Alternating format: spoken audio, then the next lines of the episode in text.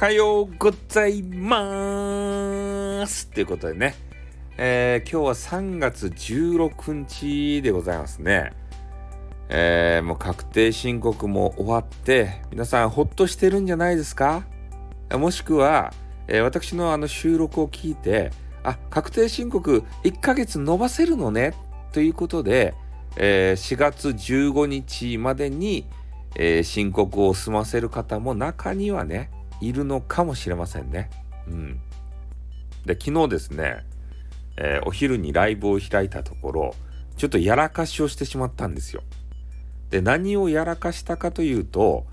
えー、とあるねあのダンスミュージックグループみたいな人たちの中の、えー、ダンサーの方がいてですねでその方に対して私がですね、えー、不適切発言をしてしまったということでね、えー、そんな発言する、え人のとこには俺代はもう二度と来ませんって言ってねぷいって言ってどっか行っちゃったんですよ激川女子が。ねもうなんか口は災いのもとですね。なんかノリノリになってさそういうこと言ってしまう場合があるじゃないですか。でそこでねやっぱり、えー、謝罪謝罪というかね、えー、すいませんねってこう謝りを入れたかったわけですけれどももうそういうのをする暇もなく秒でね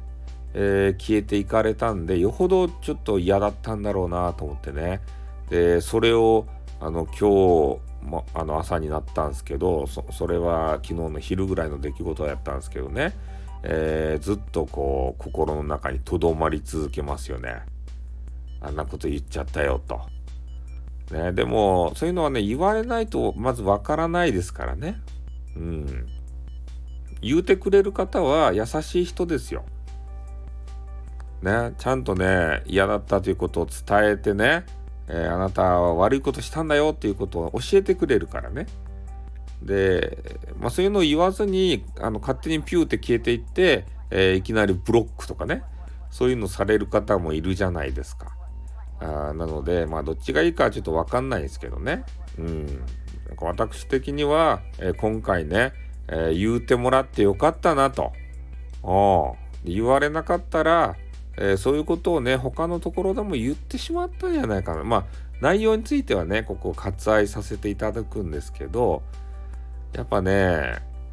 いろいろインターネット上でね、言ってはいけないこととか、気をつけないといけないことありますよ。ね、まあ、皆さんもそういうのをあのくぐり抜けて、えー、今日もですね、またスタイフやるんでしょうけどね。うんほんとね、みんなが楽しめる優しいインターネットが作れたらいいですよね。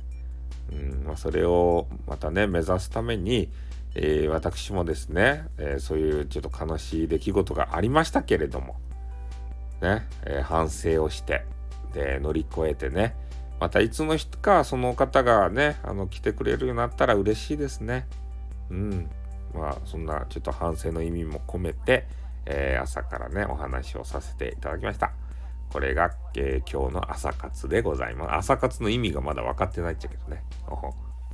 そんな形のことがありました。ご報告でございます。ちょっと最後かな。でございます。じゃあ今日はこれで終わります。あっ、ーん